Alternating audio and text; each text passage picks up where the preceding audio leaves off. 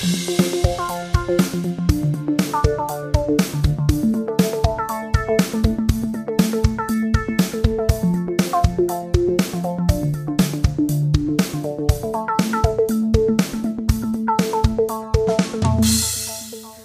hallo, herzlich willkommen zu eurem systemrelevanten Podcast, der Belebu Podcast. Wir sind da an einem Montag. What? An einem Montag denkt ihr ja. Äh, es ist eine Special-Folge außerhalb der Reihe, live aus der Quarantäne. Tim und Benny sind für euch am Start, natürlich, wie es sich gehört, über Skype verbunden. Wir sitzen nicht beieinander. Äh, ich möchte dich herzlich willkommen heißen in dieser Special-Folge. Hallo, lieber Benny. Danke, ich war jetzt gar nicht mehr drauf, dass das eine Special-Folge ist. Ich dachte, wir nehmen für nächsten Freitag auf, aber sollen wir recht sein. In der Quarantäne hat man ja mehr Zeit. Genau. Und wie du richtig sagst, wie es sich gehört, sind wir nicht beieinander, aber wie es sich gehört ja eigentlich auch nicht, weil es war ja immer so gut, wenn wir beieinander waren. Aber Corona zwingt uns alle in die Knie und uns in unsere jeweiligen häuslichen Umgebungen. Ist doch auch okay. Wir haben schon auch schon wunderbare Podcast-Folgen von zu Hause gemacht. Also eine Special-Folge tatsächlich, Corona erhöht die Taktung. Genau, und ich glaube nämlich, ich habe es beim letzten Mal schon gesagt, die, der Bedarf am Podcast äh, ist groß. Die Leute versuchen sich nicht gegenseitig in die Gurgel zu gehen, wenn sie das Haus über Wochen nicht verlassen äh, können. Und dann ist es doch vielleicht ganz sinnvoll, mal zu sagen, hey Schatz, ich bin jetzt mal für die nächsten 60 bis 90 Minuten out of order und höre mir die Belebu-Jungs an, die beleuchteten Brüder, und äh, komm mal wieder runter. Und Ja. du auch, gefälligst. Richtig.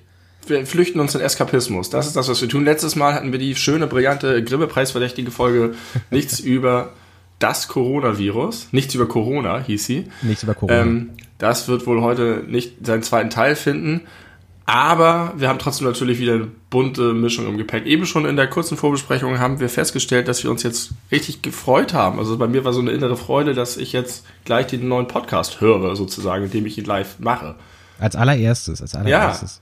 Und ich bin, ich bin gespannt, was, was wir uns diese Woche ausgedacht haben oder ausdenken werden. Das ist irgendwie ein ganz schönes Privileg, muss ich sagen. Ja, es ist immer wieder von, von neuem sehr spannend und ich möchte ganz kurz sagen, also wie du gerade schon richtig angemerkt hast, wir werden jetzt äh, nicht, nicht gar nicht mehr über äh, dieses Virus sprechen und die Auswüchse und Auswirkungen. Aber natürlich machen wir das jetzt nicht nur ausschließlich, denn wir brauchen auch ein bisschen Zerstreuung. Aber das jetzt komplett auszuklammern in unseren jeweiligen Lebenssituationen wäre ja auch irgendwie unauthentisch. Deswegen äh, ist es nicht ausgespart, das Thema. Aber ich möchte gerne, wenn wir darüber reden, äh, oder zumindest so einen kleinen Teil machen, wo wir auch mal über die ganzen positiven Dinge reden, die dieser, dieser Ausnahmezustand mit sich bringt. Die Delfine in Venedig und sowas. Zum Beispiel, Das sind keine Delfine, das sind einfach Fische, die man sehen kann. Aber Schwäne sind da. Ja, So. und ist es nicht beeindruckend, nach wie kurzer Zeit schon spürbare und beobachtbare positive Umweltveränderungen Ja, aufgetreten sind? und da habe ich auch mal gedacht, Leute, ich meine, das ist jetzt ein bisschen hart alles, auch wirtschaftlich, aber es ist nicht so schwer, mal dem Planeten ein bisschen Erholung zu geben. Man kriegt das schon hin. Es ist jetzt nicht so, dass Leute überall marodieren, brandschatzen und dass die Leute alle äh, reihenweise wie die Lemminge von den Brücken sich werfen. Passiert sicherlich im Einzelfall mal, aber unterm Strich gewinnt der Planet gerade ganz schön. Und was auch tatsächlich ist, von wegen äh, andere Themen, das denke ich jetzt immer so ein bisschen, es ist ja noch nie so gewesen, dass ein Thema so omnipräsent war. Weltweit so Ja, omnipräsent. wel weltweit, aber auch innerhalb Deutschlands, wenn du dir irgendwie die, die Ja. Nachrichten oder so anguckst.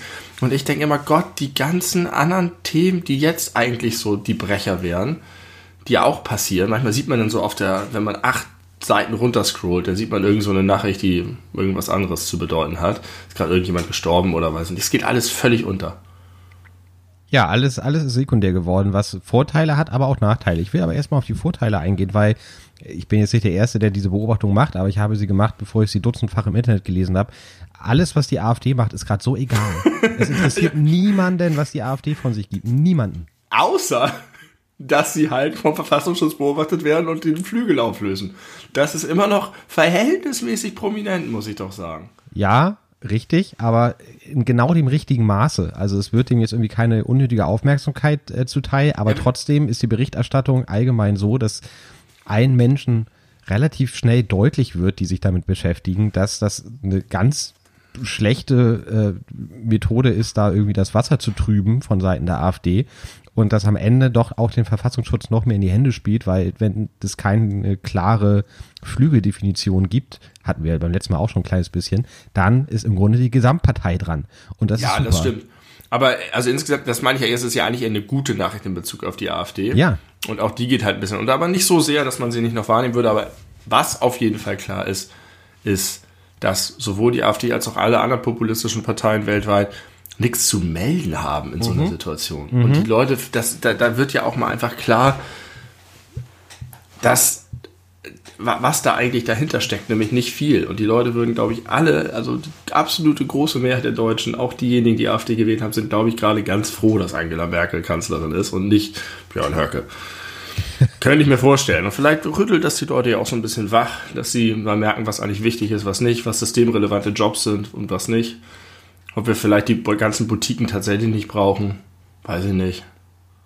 Also ich kann mir schon vorstellen, dass sich das Leben nach Corona deutlich ändern wird. Genau, da würde ich nämlich auch gerne noch mal das ein oder andere Gedankenspiel zu anstellen, weil äh, du hast genau schon die wichtigen Dinge angesprochen. Welcher, welcher Job ist systemrelevant? Was äh, können wir tun, um diese Jobs auch weiterhin äh, diese Anerkennung zuteil werden zu lassen, selbst wenn die Krise irgendwann ausgestanden ist?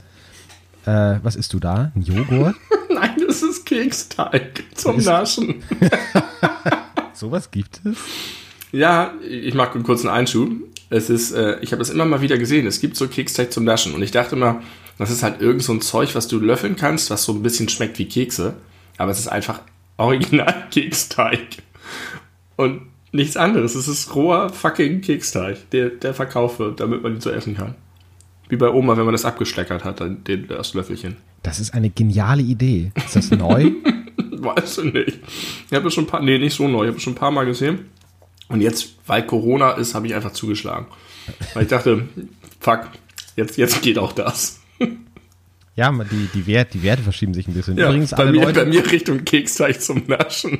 Klei kleine, äh, kleine Serviceinformation, wenn ihr gerade Eier kocht und die sind genauso lange drin, wie diese Folge läuft und ihr wollt, dass das Eigelb noch so ganz leicht flüssig ist innen drin, dann nehmt sie jetzt raus. Ja. Zumindest bei ja. M-Eiern. Ja, vielleicht schon vor 10 Sekunden. Aber Nee, ja. das, das wäre eher so S-Eier. Wir sind aber jetzt bei M-Eiern, so Standard und da sind die jetzt gut.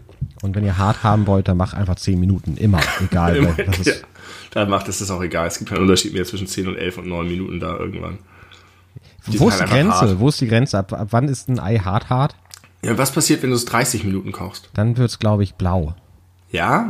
Weiß ich Nein. nicht, kann ich mir vorstellen. Gibt's nicht so blaue Eier? Ja, wenn aber das, lange ist, das, hat, das hat andere Gründe, wenn die faulig werden oder was weiß ich.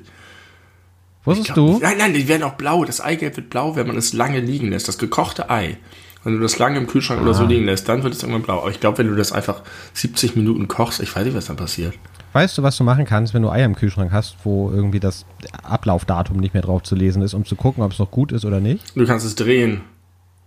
Drehen. Ah, nee, das, da, da kann man gucken, ob es roh ist, ne? Nee, doch, doch. Oder? In Wasser, Glaswasser tun? Oder ja, so in ein Glas Wasser tun. Wenn es schwimmt, da, also oben schwimmt, dann ist es auf jeden Fall schlecht. Dann haben sich nämlich die Gase gebildet, die das irgendwie an der Oberfläche halten, die sich nicht bilden sollten. Und am besten ist es, wenn es einfach liegen bleibt. Wenn es dann so eine leichte Tendenz hat, sich aufzustellen, dann ist es nicht mehr ganz frisch, aber man kann es noch essen. Es gibt auch so Theorien, dass man Eier unendlich lange drehen kann und sie dadurch unendlich haltbar werden lässt, weil da ja so eine kleine Luftblase ist. Und da, durch das Drehen, also erstens, man soll sie, glaube ich, lagern mit der spitzen Seite nach unten, was die meisten Leute intuitiv nicht tun, weil das, das Spitze gehört nach oben, so kennt man jedes Ei. Aber man soll das Spitze nach unten tun, weil dann das weniger schnell schlecht wird. Aber es gibt auch noch irgendwelche ganz krassen Manöver. Das machen die Leute dann, wenn sie jetzt zum Beispiel in einem Kraftwerk sind und da äh, die nächsten zwei, 20 Monate irgendwie arbeiten müssen und nicht mehr nach Hause dürfen, weil sie alle infiziert sind. Dann drehen die immer die Eier die ganze Zeit und dann sind die ewig haltbar. Das halte ich für irgendeine esoterische Scheiße. Da Aber steckt irgendwas hinter, aber ich weiß nicht genau, wie es geht. Wir waren jetzt gerade äh, da stehen geblieben, bis ein Keksteig dazwischen gelöffelt kam. Äh, Deswegen habe ich jetzt den Bogen zurück zu Corona das, gefunden. Genau, die positiven Effekte, ähm, dass die Gesellschaft äh, die, die wichtigen Jobs oder die vorher nicht so äh, nicht, nicht so als wichtig wahrgenommenen Jobs besser äh, einschätzen kann, wie wichtig das ist. Ich finde das Wort systemrelevant übrigens so geil. Ich, ich Ja, das Geile daran finde ich, dass alle anderen nicht systemrelevant sind. Richtig, genau, das ist der Umkehrschluss. Also, das könnte ein sehr positiver Effekt sein. Ich hoffe, der hält an. Äh, generell hoffe ich auch auf ein, auf ein, äh, Ab, eine Abschwächung der weltweiten Autokratenbewegung, die es irgendwie in den letzten Jahren ja gegeben hat, weil einfach diejenigen, das merkt man ja, also sieht man ja ganz doll, auch an die Reaktionen in anderen Ländern, Boris Johnson, äh, über Trump müssen wir gar nicht erst reden, aber wie halt, oder auch wie Salvini sich geäußert hat noch vor wenigen Wochen, einfach es so offenkundig wird, dass diese Leute nichts zu irgendeiner Problemlösung beizutragen haben und man eigentlich den, denjenigen kein Land anvertrauen möchte. Das stimmt, ja. Insbesondere, wenn eine solche Krise auftritt. Und ganz besonders hoffe ich einfach, dass das weltweit dafür sorgen wird, dass äh, sich alle Länder um eine vernünftige, um ein äh, vernünftiges Gesundheitssystem bemühen werden. Ja, äh, und also es, es eine meiner Vermutungen ist ja, es wird jetzt nicht die Welt aus den Angeln heben, aber es wird äh, Trends, die es schon gab, beschleunigen. Zum Beispiel den Trend, dass immer mehr Leute Homeoffice machen. Jetzt wird an vielen Stellen festgestellt werden, das klappt gut und Videokonferenzen sind eine feine Sache. Und das wird sich dadurch katalytisch einfach beschleunigen. Vielleicht hätte es ansonsten noch zehn Jahre gebraucht, bis es richtig durchgebrochen ist und jetzt ist es halt schneller. Ähm, auch das gleiche Thema bei der Pflege. Das Pflegethema haben wir seit Jahren in Deutschland. Zu wenig äh, Kräfte, zu schlecht bezahlt, schlechte Zustände und so weiter und so fort. Und da wird sicherlich jetzt auch ein Umdenken stattfinden. Aber ich finde, man merkt auch, dass schon ganz viel gelernt wurde, dass ganz viel einfach gut funktioniert, gerade in Deutschland. Ich habe gerade gelesen, die haben 2007 oder so schon mal so eine Pandemie durchgespielt. Und aus verschiedenen Situationen gibt es so geile Erkenntnisse. Aber ich möchte mal eine ich will nicht sagen, dass das eine Theorie ist, weil ich nicht weiß, ob ich selber vertrete, aber einen, einen kontroversen Gedanken in den Raum werfen. Es wird jetzt immer gesagt, ähm, toll, dass ihr jetzt alle die Pfleger und die äh, Supermarktmitarbeiter und alle lobt und für die klatscht. Aber es wäre noch besser, wenn sie endlich besser bezahlt werden. So nach dem Motto, wer systemrelevant ist, soll auch besser bezahlt werden. Ja. Und da weiß ich nicht, ist das eigentlich so? Weil wenn ich jetzt einen super systemrelevanten Job habe, der aber super unqualifiziert ist und gar nicht besonders schwer ist. Und, also jetzt nur theoretischen, und gar nicht, also den sozusagen jeder machen kann. Und der auch im Alltagsbetrieb, sage ich mal, jetzt nicht so herausfordernd ist. Jetzt sicherlich schon, aber ansonsten nicht. Muss da dann besser bezahlt werden, nur weil er systemrelevant ist? Ähm, ich möchte eigentlich zunächst sagen, ja, und zwar nicht nur, also deine Theorie ist ja irgendwie, je, äh, keine Ahnung, verantwortungsbewusster, also je mehr Verantwortung man hat, desto besser wird man bezahlt, je besser man qualifiziert sein muss, desto besser wird man bezahlt. So ist es ja de facto.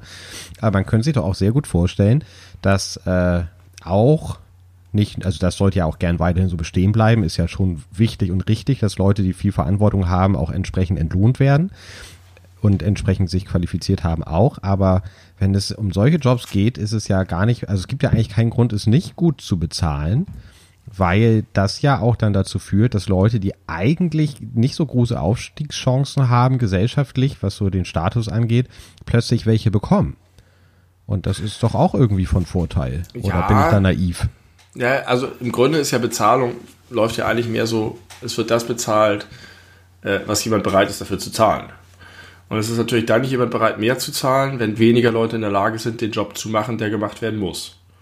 Ja, aber du jetzt, äh, direkter, direkter Einwand jetzt äh, auf, in Bezug auf Kassierer, Kassiererin, äh, da sind ja in der Regel, wenn man jetzt nicht in diesen, diesen kleinen äh, Einzelhandel reingeht, also irgendwelche Privatpersonen, die Angestellte haben, in der Regel ja riesige Firmen hinter, die ja nun keine großen Schmerzen damit hätten, ihre Mitarbeiter besser zu bezahlen. Die sollen jetzt keine 100.000 Euro im Jahr mit nach Hause bringen. Nein, ich rede jetzt nicht von, von, von grundsätzlicher Lohnungerechtigkeit und ich finde ja auch einen Mindestlohn toll und so weiter und das sichert das ja auch alles. Aber ich finde jetzt so ein bisschen dieses vor sich hergetragen nach dem Motto, das sind eigentlich die, die die Spitzengehälter bekommen müssten, jetzt mal übertrieben gesprochen, finde ich ein bisschen zu kurz gedacht, weil es nicht nur darum geht, ob du in einer Krisensituation diese Menschen brauchst oder nicht, sondern auch noch andere Faktoren eine Rolle spielen. Wie schwer ist der Job?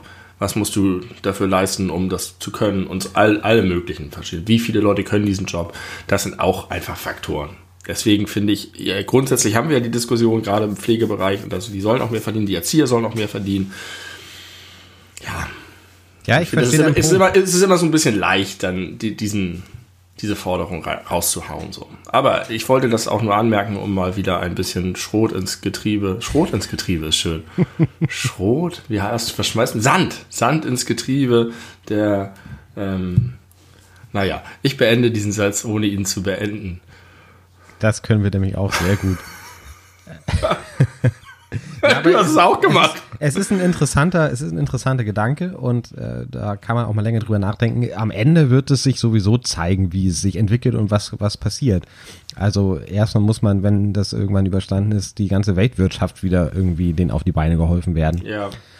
Das hat, glaube ich, Priorität, weil irgendwie ich je nachdem, wie lange das dauert, ne? Das Ladensterben, das Clubsterben, ja. das Restaurantsterben, diese ganzen Leute, die jetzt irgendwie am Existenzminimum plötzlich leben, von jetzt auf gleich, weil äh, sie überhaupt gar kein Geld mehr verdienen, weil sie einfach kein Geld mehr verdienen können. Richtig. Das ist äh, ganz schrecklich und furchtbar. Und es gibt so viele schlimme Einzelschicksale, die man auch jetzt noch nicht mal andersweise äh, sich ausmalen kann, inwieweit das die Leute alle, alle im, im Einzelnen belastet und, und wie die da rauskommen und ob die da rauskommen.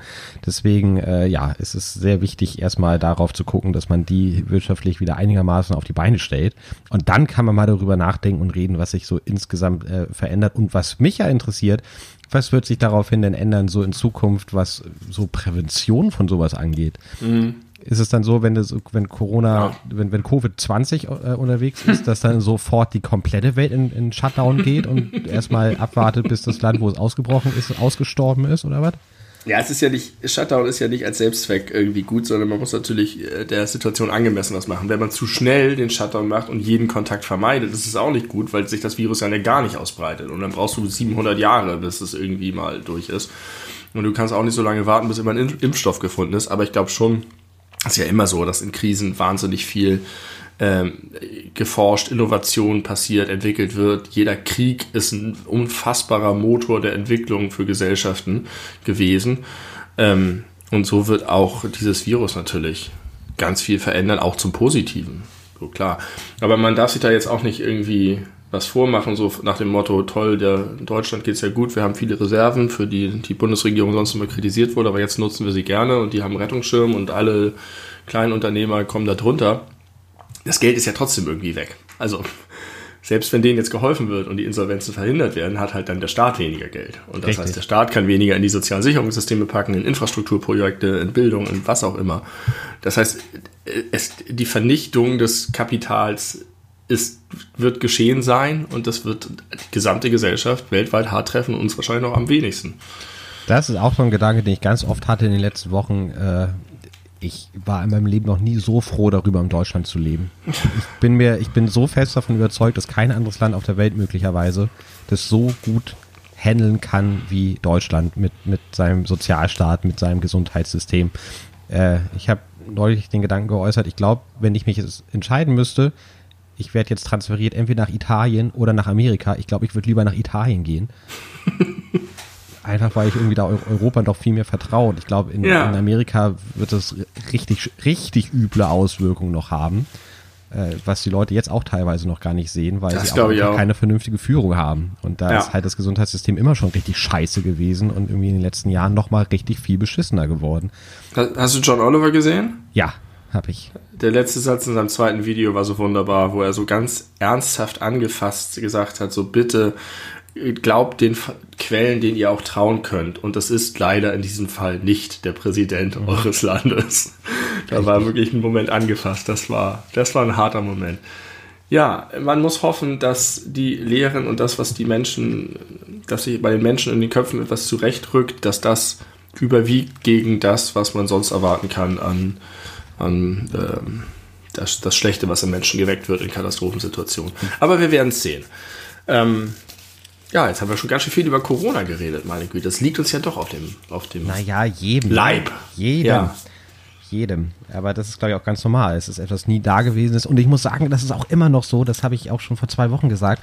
Äh, ja, ich weiß ja, alles ist ganz schlimm, alles ist ganz furchtbar und tatsächlich, ich, ich leide sehr mit mit diesen ganzen Menschen, die so hart am Struggeln sind und auch mit den Leuten, die viel mehr Probleme mit so einer Ausgang oder mit so einem Kontaktverbot haben, als ich es jetzt zum Beispiel habe, weil ich auch immer noch einen systemrelevanten Job habe und da Gott sei Dank dann regelmäßig hingehen kann, um rauszukommen, um Leute zu sehen und mich irgendwie wichtig und, und, und sinnvoll äh, gesellschaftlich gesehen fühlen zu können. Das ist wirklich ein Riesenluxus und den, den möchte ich auch gar nicht eintauschen. Aber ich gucke auch immer noch mit so einer krassen Faszination da drauf. Ich finde das so spannend, so gesamtgesellschaftlich betrachtet, was das mit den Menschen macht. wie die darauf reagieren. Diese, die Leute, die Hamsterkäufe machen, diese ganzen Leute, die sich äh, ganz streng an die Regeln halten. Ich meine, stell dir mal vor, vor seit einer Woche sagen ganz viele Menschen, also ich bin auf jeden Fall für ein, für eine, für ein Ausgehverbot. Das, Ja. die, die, dieser, dieser Wunsch nach, nach autoritärer Führung ist super spannend und super interessant und einfach irgendwie der Tatsache geschuldet, dass die meisten Menschen seinen, den Mitmenschen nicht zutrauen, vernünftig in solchen Krisensituationen sich zu verhalten und das ist wahrscheinlich auch zu Recht. Äh, aber dass wirklich die, die, die freiheitsliebendsten Menschen überhaupt sagen, wir brauchen jetzt ein, ein, ein, ein Ausgehverbot. Ja, ich finde, das ist aber auch einfach eine pragmatische Vernunft. Es rechnet ja niemand wirklich damit, dass Angela Merkel hinterher sagt, jetzt gebe ich euch eure Freiheitsrechte nicht zurück. Das ist ja eine schöne Sicherheit, die wir hier haben, die wir in anderen Ländern nicht haben, wo man auch denken muss, da wer- werden die Autokraten, die ihre Rechte auch ausnutzen, um noch mehr schreckliche Sachen zu machen. Deswegen finde ich das hier einen ganz naheliegenden, pragmatischen Gedanken.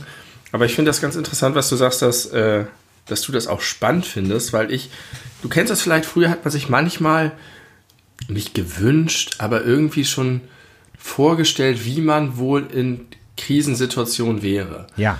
Man sich vorgestellt hat, was würde passieren, wenn jetzt meine Eltern plötzlich sterben, als man noch jung war. Oder was würde passieren, wenn ich jetzt meine Beine verliere. Oder wenn jetzt ein Krieg ausbricht. Oder wenn ich irgendwie diese ganz...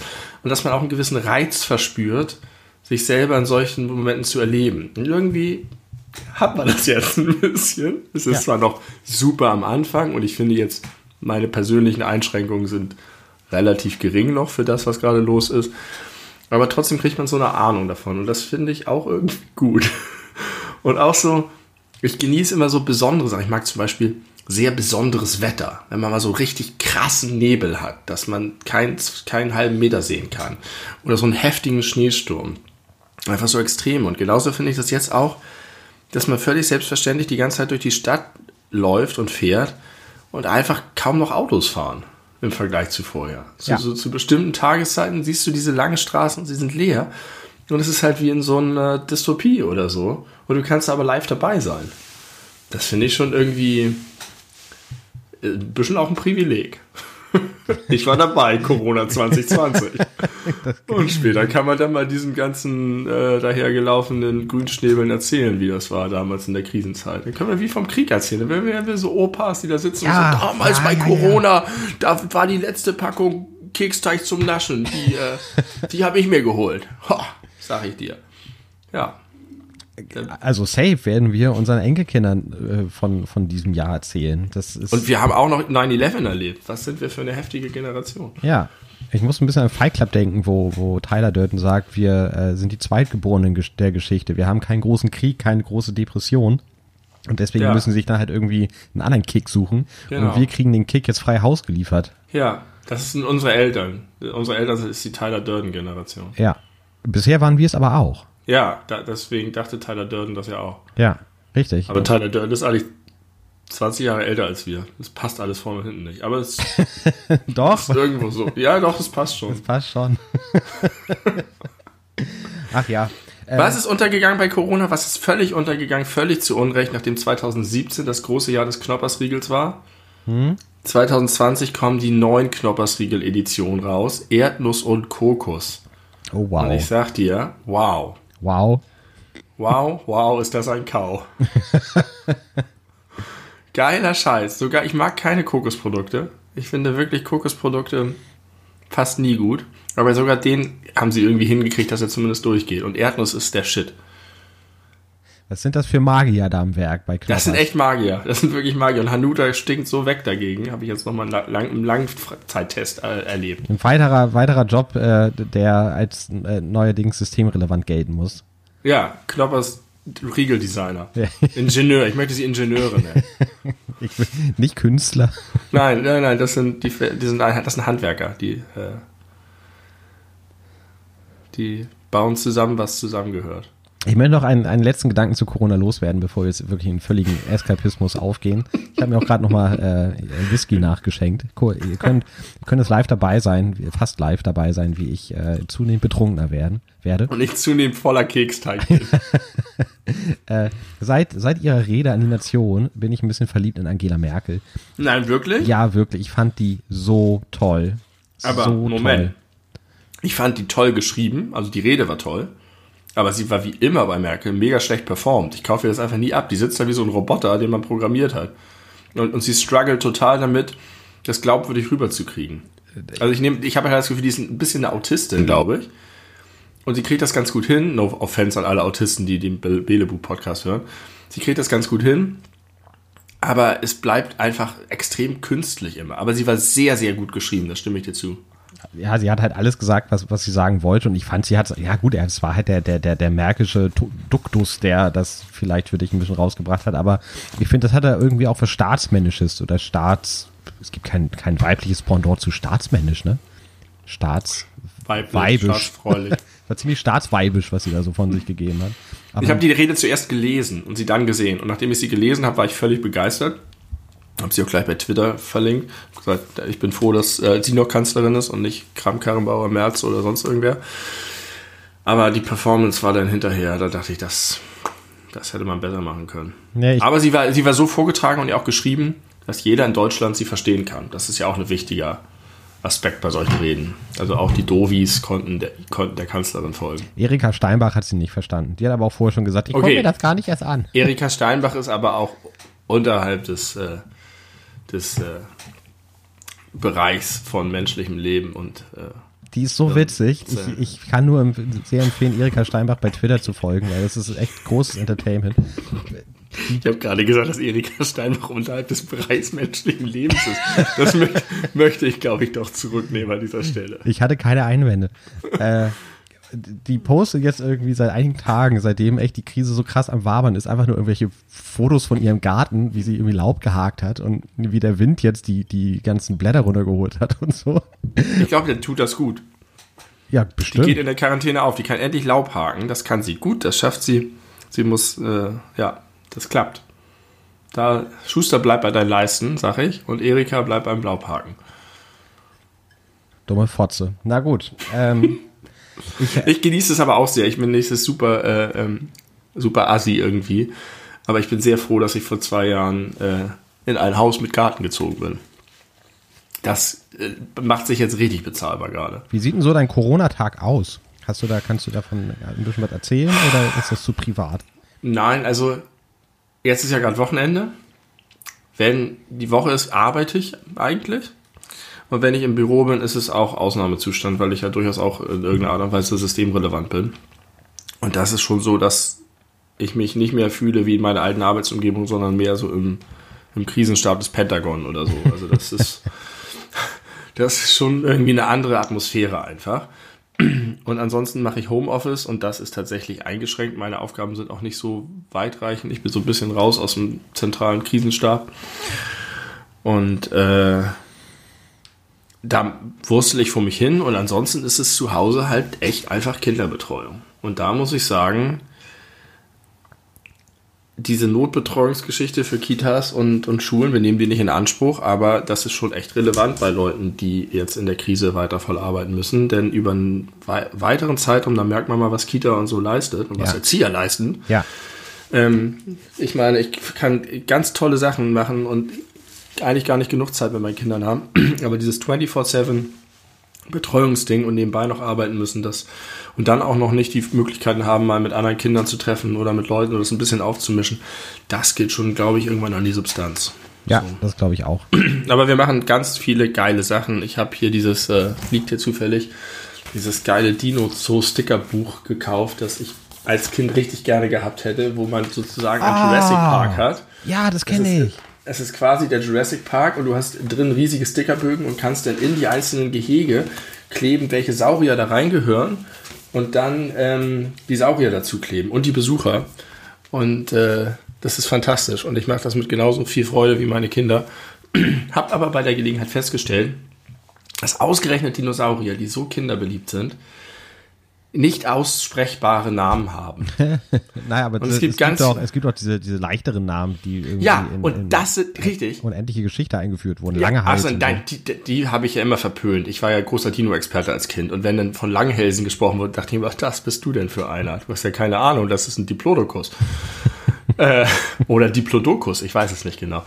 Auf jeden Fall glaube ich, dass deswegen auch die berühmtesten Dinos sind deswegen berühmt, weil sie einfache Namen haben. der Stegosaurus, der Brontosaurus, der Tyrannosaurus Rex, kann jeder einfach aussprechen, aber der Deinonychos oder der Parasaurolophus oder der Pteranodon oder was es noch für absurde Verrenkungen da gibt. Und dann fragen frag meine Kinder immer, wie heißt der?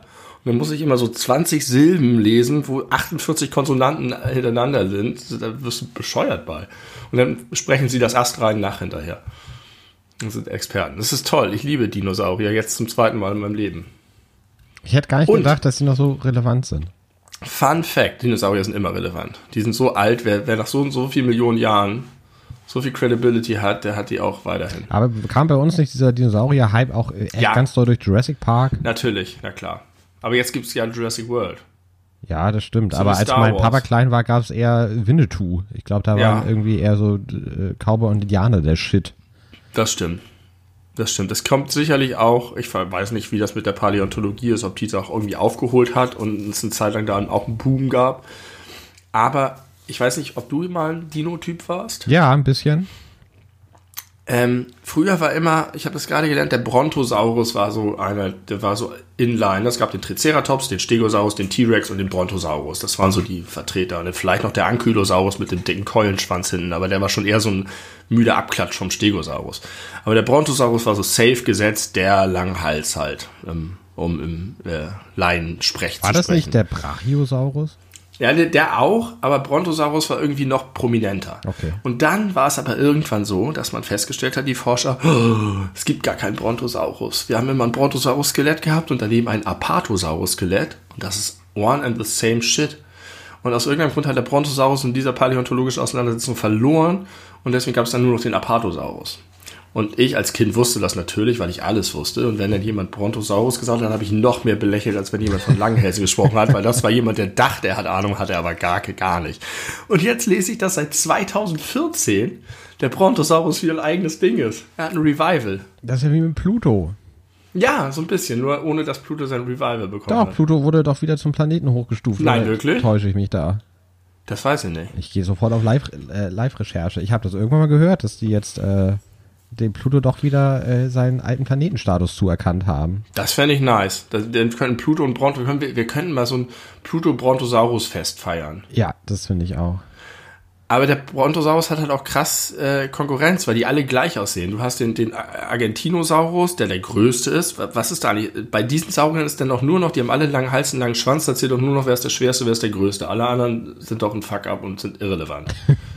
das der, der, der Argentinosaurus ist der systemrelevante Langhals, sozusagen. Und dann gibt's den Diplodocus, den Apatosaurus und den Brachiosaurus. Und da hat der Brontosaurus eigentlich keinen keinen Platz mehr daneben. So viele dicke Fettmöpse, die da rumtapern und den ganzen Tag nur äh, Blätter kauen. Da ist so ein Stegosaurus, der sich mit dem T-Rex balgt, doch irgendwie krasser. Okay, ich möchte äh, Pluto-News droppen. Die sind nicht ganz so newsmäßig. Äh, es gibt einen relativ großen Ab Absatz bei Pluto bei Debatte um Planetenstatus und Aberkennung. Ich gehe jetzt mal nur ans Ende. Seit September 2006 hat Pluto die Kleinplanetennummer 134340. Eine solche eindeutige Nummer wird in der Regel fortlaufend vergeben, sobald die Bahn eines Asteroiden oder Zwergplaneten durch genügend viele Beobachtungen genau genug bekannt ist bla bla bla bla. 2009 beschloss der Senat von Illinois, dem Heimatbundesstaat des Pluto-Entdeckers Clyde Tombaugh, Pluto weiterhin als Planeten zu betrachten. Und jetzt, Ja. jetzt kommt der entscheidende Satz. Der NASA-Administrator Jim Bridenstine erklärte im Jahr 2019 ebenfalls, dass er Pluto weiterhin als Planet, Planeten betrachte. Okay, das sind so Einzelmeinungen offenbar. Ja, weiß genau. Und zwar woraus aus Illinois, wo der Typ wohnt, der den entdeckt hat. Aber der das ist eine reine Lobbyismusgeschichte. Ja, und dann haben die das Ganze hoch bis zur NASA getragen und haben irgendwelche Petitionen gemacht. Und der war irgendwie ein alter Kumpel von dem Pluto-Entdecker und schwuppdiwupp gibt so ein Statement. No, no way, Pluto bleibt ein Zwergplanet im, auf Status eines Asteroiden.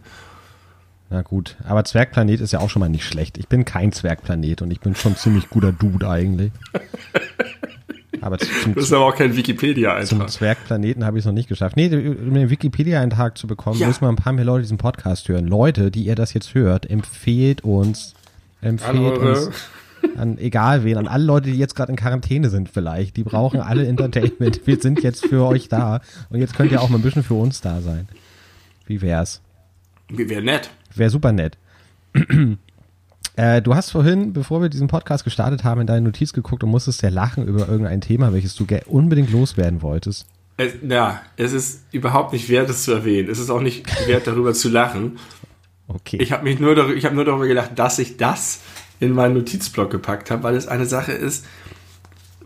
Es sind so die Sachen, du gehst durch deinen Alltag und du denkst darüber nach und du hast aber nie irgendjemanden, dem du das sagst. Es sei denn, zufällig steht jemand gerade neben dir an der Kasse oder sonst wo. Es ist wieder eine Supermarktgeschichte natürlich. Ähm und das geht mir seit Jahren durch den Kopf und jetzt kann ich es endlich droppen, ohne dass es irgendein Gehalt hat. Lebensmittel, die damit werben, dass sie viel Protein haben, sind immer scheiße und sind für mich ein Grund, sie nicht zu kaufen. Wenn irgendwo so ein geiler Riegel ist, der mich anlacht oder so ein Milchshake oder so und der sieht irgendwie von der Packung her interessant aus und dann steht da drauf mit extra viel Protein oder Proteinpower, bin ich sofort raus. Es ist so, als wenn, wenn es Medizin wäre oder so. Ich habe da immer das Gefühl, das ist so äh, äh, äh Fitnessstudio, Bodybuilder. Ich rede einfach weiter, bis du da deine Kabel sortiert hast. Ja, rede, rede, ähm, rede. Nahrung wie diese, diese Energy Bars oder so. Und es schmeckt immer kacke. Und ich habe das Gefühl, es ist, soll nur Leute ansprechen, die Muskelaufbau machen wollen. Hast du ein Beispiel, ein konkretes? Es gibt zum Beispiel diesen, so einen Snickers-Milchshake. Und ein Snickers-Milchshake im Regal, da denke ich natürlich, wow, ist das geil, das muss ich haben. Und dann steht da extra Protein-Shake, Protein, Protein, geil, Protein.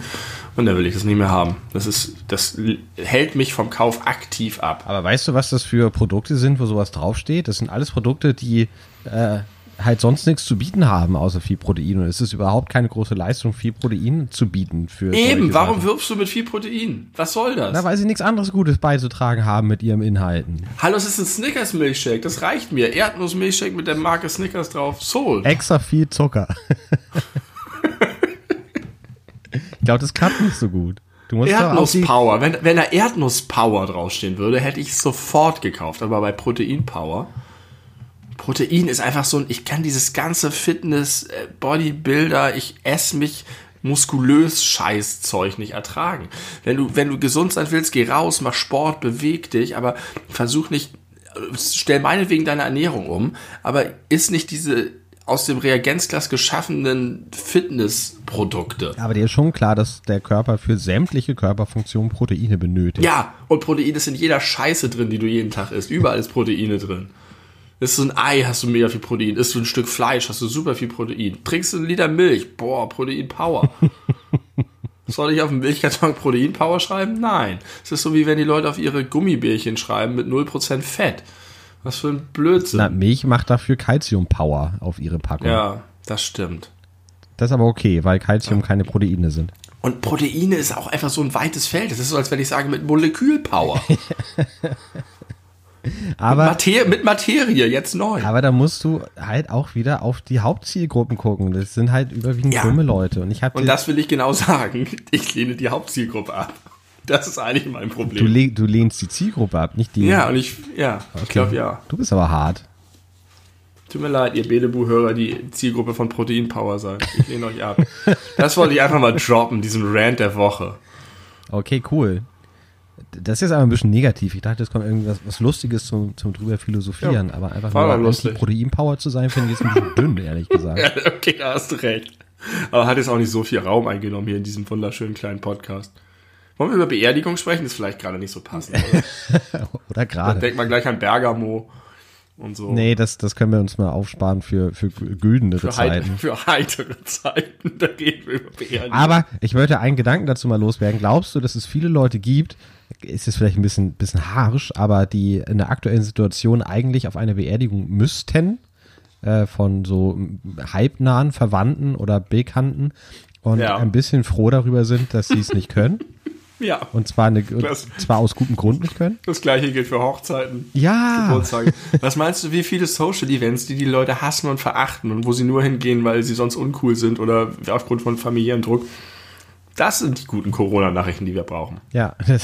ihr müsst nicht zum, zum blöden 60. Geburtstag eurer Tante gehen. Aber ich muss mal ganz Toll. kurz sagen, eine, eine ganz liebe, gute Freundin von mir äh, heiratet nächsten Monat und äh, ich weiß noch nicht, wie sie damit umgeht. Eigentlich weist alles darauf hin, dass das wahrscheinlich abgesagt werden muss aus nachvollziehbaren Gründen. Und es tut mir so leid, weil das so viel Planung ist und so viel Vorbereitung und sie da Aber so viel Mühe und Geld nicht, das kann man doch einfach um vier Monate verschieben. Ja, aber Die gesamte Planung. kann man das dann einfach so? Kann man das dann, Ja. geht das mit der Unterkunft, hätte ich was gesagt. Du Wie musst die Location stornieren und du musst die Location neu buchen. Aber das kostet halt einmal die Stornogebühren. Ansonsten hast du eigentlich keinen anderen. Ansonsten trägst du ja alles weiter. Ja, aber dann hat man seit, seit einem Dreivierteljahr schon das Save the Date raus und wer weiß, ob dann noch alle können, wenn man es plötzlich um vier Monate Gott. verschiebt. Ich glaube schon, dass das echt fies ist für Leute, die da viel Wert drauf legen und das Ja. tut mir auch echt leid.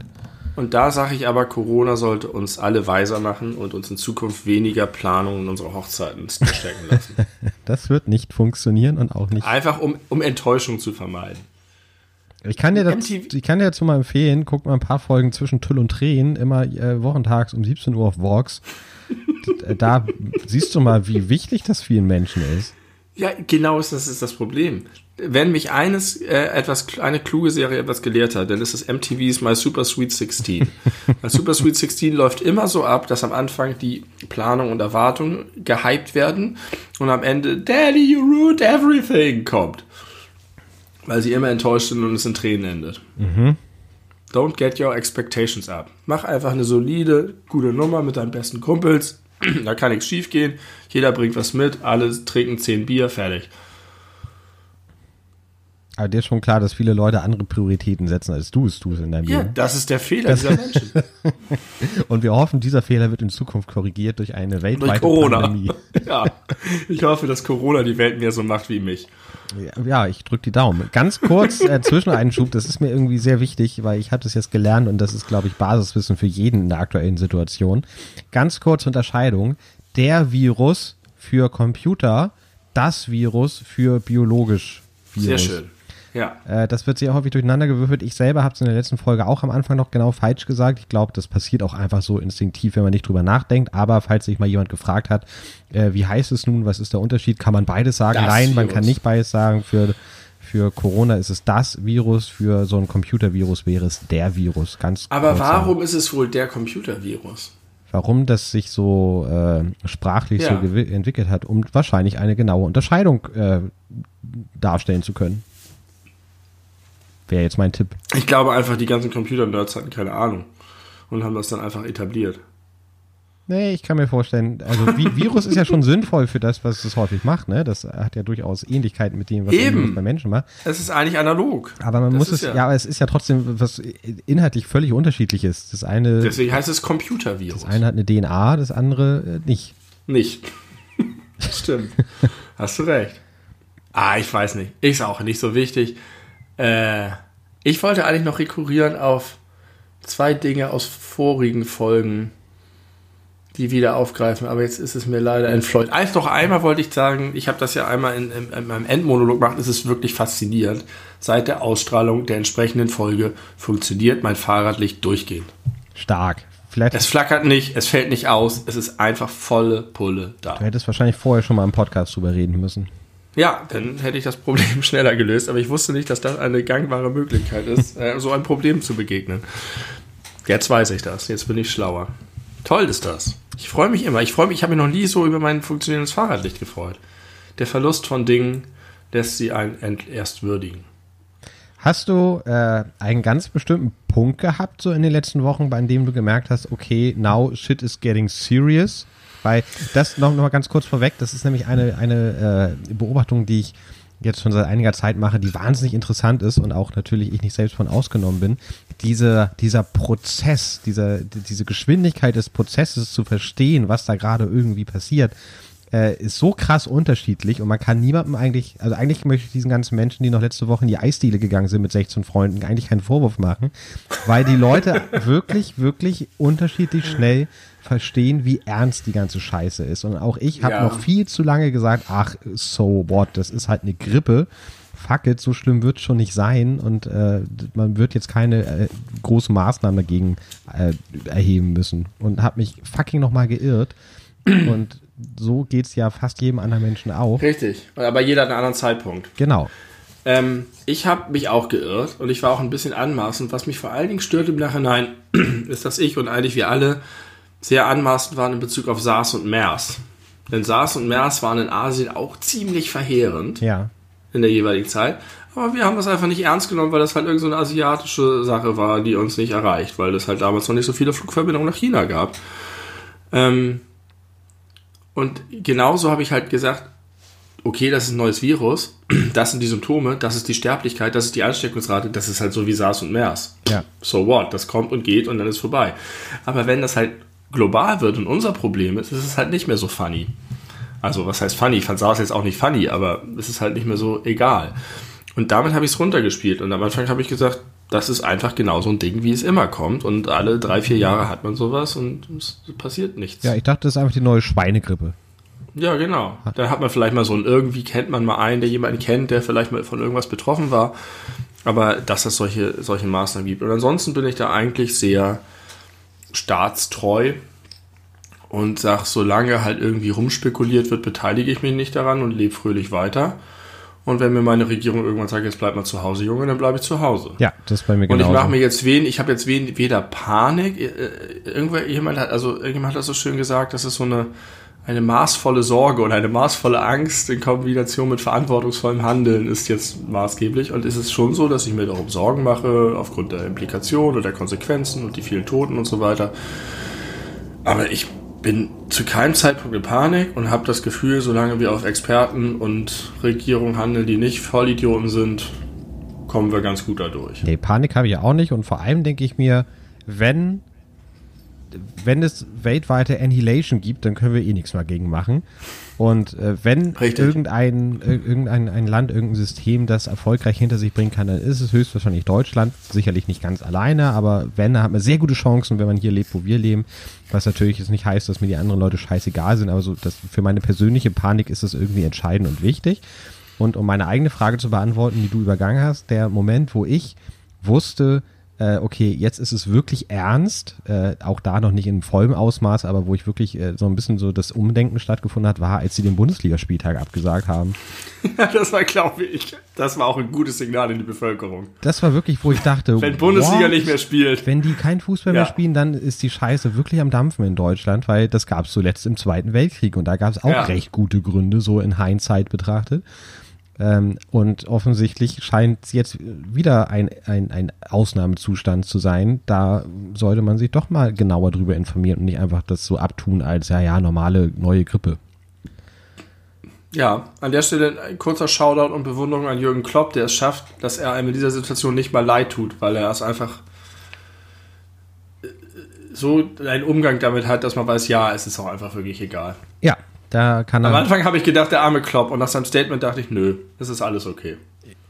Warum, so, warum tat er dir leid? Wegen, wegen Ach. Liverpool oder was? Ja, ja. Naja, ja, aber er hat natürlich die richtigen Worte gefunden. Er hat halt gesagt, äh, es ist nur Fußball, es ist nur Sport und äh, das ist Ja. jetzt irgendwie für die gesamte Welt gesehen echt absolut unwichtig. Ja. Du siehst gerade ein bisschen aus wie Jürgen Klopp. Vor allen Dingen in dem, äh, ja, siehst ein bisschen aus wie Jürgen Klopp. Cool. Das können wir Schlechteres vorstellen. Das ist ein hübscher Mann. Ja, stimmt. Ähm, tja, so ist das. Also ich hatte kein, ich hatte keinen Kippmoment. Das war wirklich so eine sukzessive, graduelle Entwicklung. Ja, das war bei mir so ein bisschen der Kippmoment. Danach wurde ich ein bisschen äh, aufmerksamer noch, was das Ganze angeht. Aber man muss ja sagen, noch ein weiterer Vorteil, äh, der, die, die Memes sprießen aus dem Boden. Ja. Äh, Das ist eine gute Zeit für Memes. gute Zeit für Memes, gute Zeit für generell äh, kreative Dinge, die in den eigenen vier Wänden passieren können. Und ich habe vorhin so gelacht. Ich kann dir meinen absoluten Lieblings Lieblings äh, Covid-19-Witz einmal präsentieren, den ich bei Twitter gelesen habe. Und er hat natürlich zu tun, auch passend zur letzten Folge, mit Michael Wendler, wo ein Bild von Michael Wendler war und, und dann also als, als zugeschobenes Zitat, ich mag mein Virus, wie ich meine Frauen mag. 19 und leicht zu kriegen.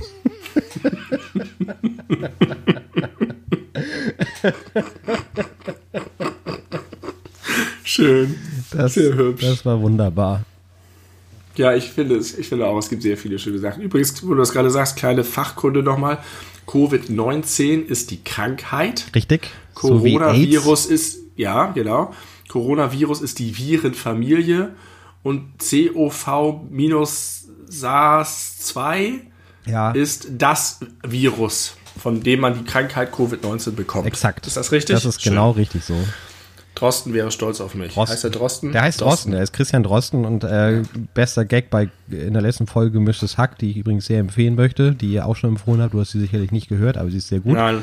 Äh, Wann denn? ganz am Ende sagt, weiß ich nicht, du hast jetzt auch Zeit mit mir äh, deinen Keksteig zu schnabulieren und Ja. über Unsinn zu reden. Deswegen habe ich keine Zeit für das. Egal, erzähl mal über gemischtes Hack. Ganz am Ende sagt Tommy Schmidt ganz ehrlich, dass er, also nicht ganz ehrlich, sagt er ganz kurz nur, dass er äh, sich schon seit längerer Zeit fragt, ob äh, Professor äh, Christian Drosten eigentlich Professor Dr. Osten heißt. Und das irgendwann einfach mal zusammengezogen wurde, weil jemand den Punkt vergessen hat. Könnte sein. Das fand ich witzig. Könnte sein. Auch ein guter Typ. Auch diesen Podcast kann man sehr empfehlen. äh, da kriegt man nämlich eine sehr schöne wissenschaftliche Sicht auf die Dinge und das ist ein extrem sympathischer Mensch. Das, äh, der, Ja. der macht das gut, der macht das ganz souverän und pragmatisch, sagt aber auch an den richtigen Stellen, wenn er keine Ahnung hat, äh, wonach er gefragt wird und sagt immer nur wieder, er ist ja eigentlich nur Virologe, er ist kein Politiker, er ist kein Gesellschaftsforscher und so. Äh, deswegen kann er viele Dinge einfach nicht beantworten. Er kann nur seine wissenschaftliche Virologenmeinung von zum Besten geben und das macht er ganz toll und, und leicht verständlich und irgendwie ist das einfach der Papa der Nation aktuell. Er ist der neue Günther Jauch. Ja. Nur in, nur in besser. Ja. Sehr schön. Ja. Sehr schön. Ähm, was habe ich noch? Irgendwas habe ich, wollte ich noch erzählen. Ach so. Äh, noch ein kleinen Shoutout, so wie du manchmal Serienempfehlungen machst. Äh, Wir reden wenig über Videospiele in diesem Podcast al- als Gegen, äh, Gegenpol zu unserer sonstigen Videospieltätigkeit, aber ich möchte, weil es von allgemeinem popkulturellem Interesse ist, einmal sagen, dass ich ein Spiel nachgeholt habe, nämlich Doom. Und zwar das allererste Original Doom Ach, was. von 1993. Ja. Auf dem 486er Und, damals noch gespielt. Ja, jetzt heute auf meiner Switch. Und ähm, das kennt ja nun wirklich jeder. Das war umstritten, das war berüchtigt, das hatten Kinder zu Hause und haben es verheimlicht vor ihren Eltern, dass sie spielen. Angeblich hat damit irgendwie die US Army trainiert. Das ging, galt als der Untergang der Menschheit und wurde von vielen Leuten gefeiert. Und was ich nicht wusste, es ist ein richtig gutes Videospiel. Richtig gut. Auch heute noch. Es ist tense, es ist äh, super designt, es ist hervorragend. Ich dachte halt immer nur, es ist Doom. Es ist Splatter mit Dämonen und Kettensägen und es ist shocking und deswegen ist es berühmt geworden. Mir war nie bewusst, wie gut dieses Spiel ist. Insofern probiert es doch mal aus mit euren Tanten und Onkel zusammen. Genau, ihr habt jetzt Zeit, ladet euch Doom runter für die Switch, die gute Familie. Hat mich nur ein, hat mich nur 1,50 Euro gekostet, war nämlich im Sale, kostet aber sonst glaube ich auch nur 5 Euro auf der Switch. Du kriegst es überall. Doom ist ja berühmt dafür, dass es auf jedem Gerät der Welt läuft. Und wie lange hast Ähm. du gebraucht, um es durchzuspielen? Wie lange kann man damit Zeit totschlagen in der Quarantäne? Ich habe nur bisher die erste Kampagne gespielt, das wusste ich auch nicht. Das ist ein Spiel, das sind vier Kampagnen. Das war damals so, dass Spiele als Shareware-Spiele rausgebracht wurden. Da gab es dann sozusagen eine kostenlose Version. Das war dann die erste Kampagne und dann konnte man die anderen Inhalte als Vollversion irgendwie nachkaufen. Und äh, das hat mich jetzt so, weiß nicht, drei Stunden gekostet. Und das ist auch, es ist darauf ausgelegt, dass du Geheimnisse findest, dass du es überlebst, aber auch, dass du super schnell da durchfetzt und du kriegst halt so eine Zeit am Ende angezeigt, die du erreichen sollst. Es ist, bietet so viel geiler Soundtrack, spielt sich super smooth. Doom ist einfach richtig geil. Schön, dass ich das jetzt auch erleben konnte. Damals habe ich so ein bisschen Respekt vor dem Spiel gehabt, als ich 1993, ich weiß nicht, wie alt ich da war, Äh, dritte Klasse. neun. Das war ein bisschen zu, ja. Als Neunjähriger hatte ich zu viel Respekt davor und dann habe ich es irgendwann hinterher, gab es dann geilere Sachen, also neuere Sachen, vermeintlich geilere. Ich habe, glaube ich, nur Doom 2 gespielt, als es damals aktuell war, was ja im Wesentlichen einfach so vom Spiel her das gleiche ist. Und Ja. äh, ich fand das super. Und ich habe das heimlich gespielt. Das hatte auch irgendwie einen, einen großen, äh, ja, einen großen Respekt, den man irgendwie hatte, wenn man äh, wusste, man hat Doom gespielt. Wenn man das so in der Schule Ja. erzählt hat, dann war man irgendwie ein geiler Hecht. Doom ist dadurch auch zu so einem Wort geworden, was irgendwie, äh, weiß ich nicht, es war irgendwie gleichbedeutend mit mega krass. ja, krass, brutal und heftig und verboten. Doom. Doom. Ja, Doom. Cool. Deindiziert, man kann drüber reden und es abfeiern. Schön, dass Passend zum, passend zum Release des neuen Spiels Doom Eternal, was auch ganz großartig sein soll. Ja, wo ich wenig Interesse dran habe, weil ich irgendwie das Gefühl habe, dadurch, dass ich den, den letzten Teil Doom 2016 äh, gespielt habe, äh, Mhm. Habe ich irgendwie kein großes Interesse. Aber ich weiß, dass es eigentlich alles besser macht als der, der Vorgänger. Äh, ich habe noch mal eine andere Frage. Und zwar gibt Ja. es eine sehr gute äh, Folge Friends, wo äh, ich glaube, zu dem Zeitpunkt sind Ross und Rachel gerade zusammen. Und beide haben eine, eine Sexliste mit Promis. Also äh, die dürfen beide, haben eine Liste von fünf Promis, wo die jeweils die Erlaubnis des anderen haben, wenn die die treffen und das möglich ist, dürfen die mit denen schlafen, ohne dass man böse ist. Ja. Vielleicht war es Ja. nicht mit Rachel, sondern er war gerade mit jemand anderem zusammen. Aber auf jeden Fall Ich war Ross dabei. das, ja. Und da hatte er es irgendwie eine drauf gehabt, die er dann wieder runtergeschmissen hat und dann gegen eine andere ausgetauscht hat. Und dann trifft er die, die er ursprünglich drauf hatte und zeigt ihr die Liste und sagte, hey, sie waren hier vorher drauf. Und sie sagt nur, "Da- ihre Liste ist laminiert. äh, und jetzt die Frage, wer würde denn so auf deiner Star-Sex-Liste draufstehen? Die Ge- Frage gebe ich gleich an dich zurück, weil deine Antwort viel interessanter ist als meine. Warum?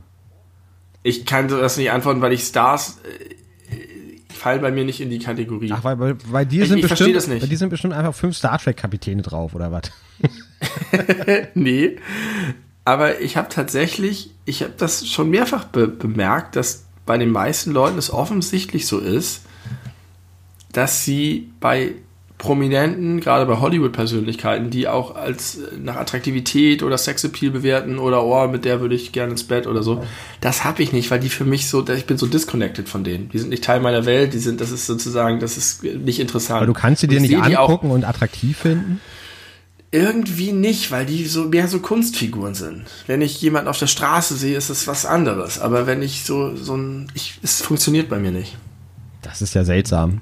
Ich habe diesen diesen auch dieses diesen Wahn, dass immer alle nach irgendwelchen äh, das was damals dieses wie hieß das, als da die ganzen Fotos The geleakt sind? Fappening. Fappening, wunderbar.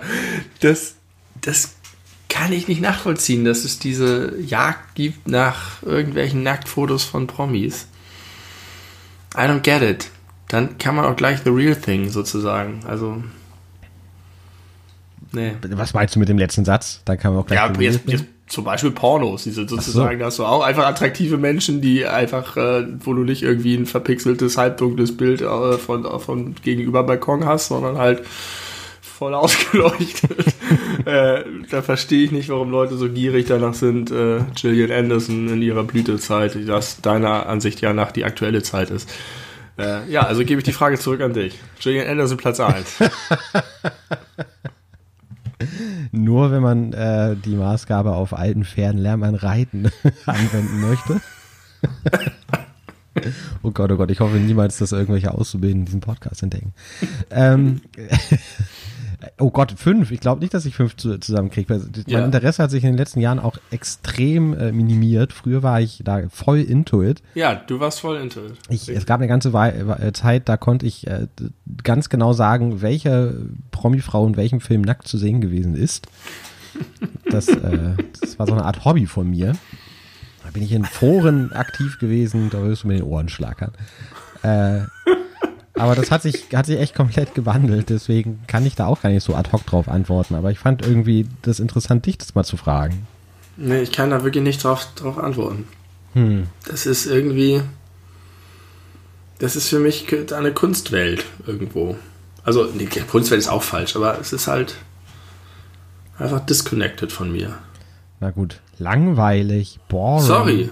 Ja, ich hatte jetzt gehofft, du hast wenigstens eine gute Antwort. Du kannst mir nicht eine Frage stellen, ich beantworte sie nicht, habe aber immerhin was dazu zu sagen und du gibst auch keine Antwort. Na gut, dann Wir nennen wenigstens eine Person. Jennifer Lawrence. Ja gut, das war offensichtlich, das wusste ich schon. Ja, Langweilig. sorry.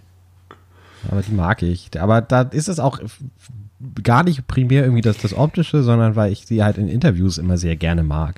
Die finde ich auch attraktiv, aber auch, weil ich sie einfach sympathisch finde. Genau, und die hat so eine, so eine So. geile, runtergeranzte Raucher-Whisky-Stimme. Aber trotzdem kommt bei mir irgendwie nicht diese Verbindung zustande. Die ist auch sehr lustig übrigens. Glaube ich sofort. Ach Mann, ey, immer muss ich mich mit dir in irgendwelche Sackgassen reinmanövrieren. Das ist ja auch un unangenehm.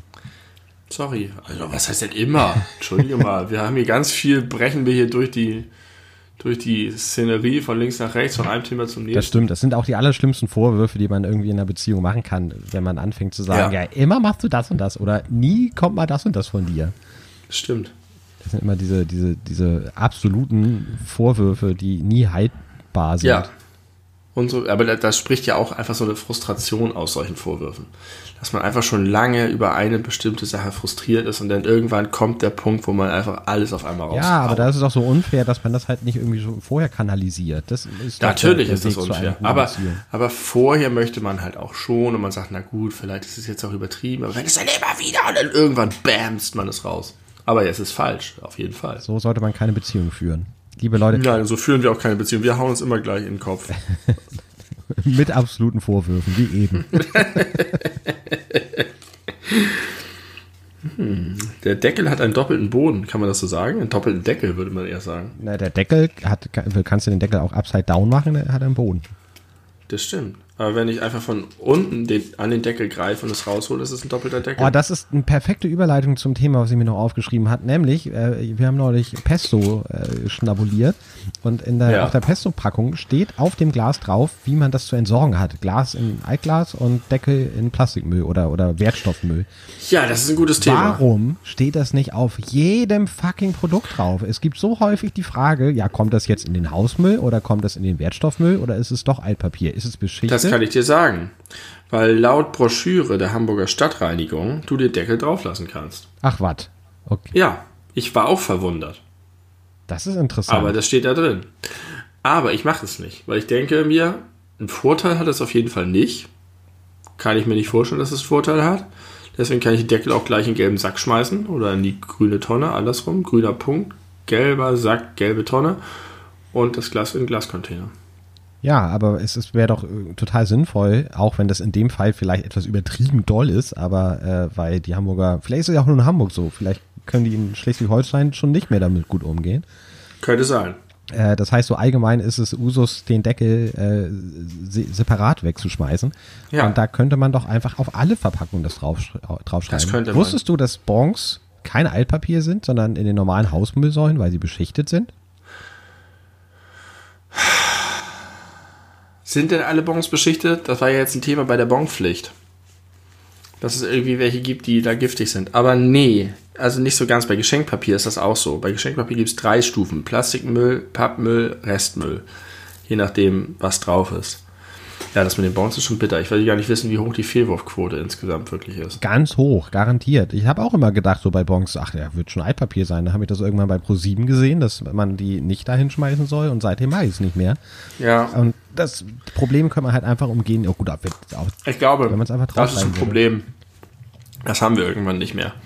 Es ist auch jetzt, äh, es gibt ja auch diese absurden Sachen, dass man die Tackernadel vom Teebeutel trennen soll, das kleine Pappschild in die Pappmüll tun soll, den Teebeutel in den Biomüll und die Tackernadel in den Wertstoff. Und genau darüber wurde schon bei Otto der Film oder Otto der neue Film Witze gemacht. Genau darüber. Exakt das war Thema davon. Ja. Da wurde genau gesagt, wie man einen Teebeutel zu entsorgen hat. Und zwar genau auf diese Art und Weise.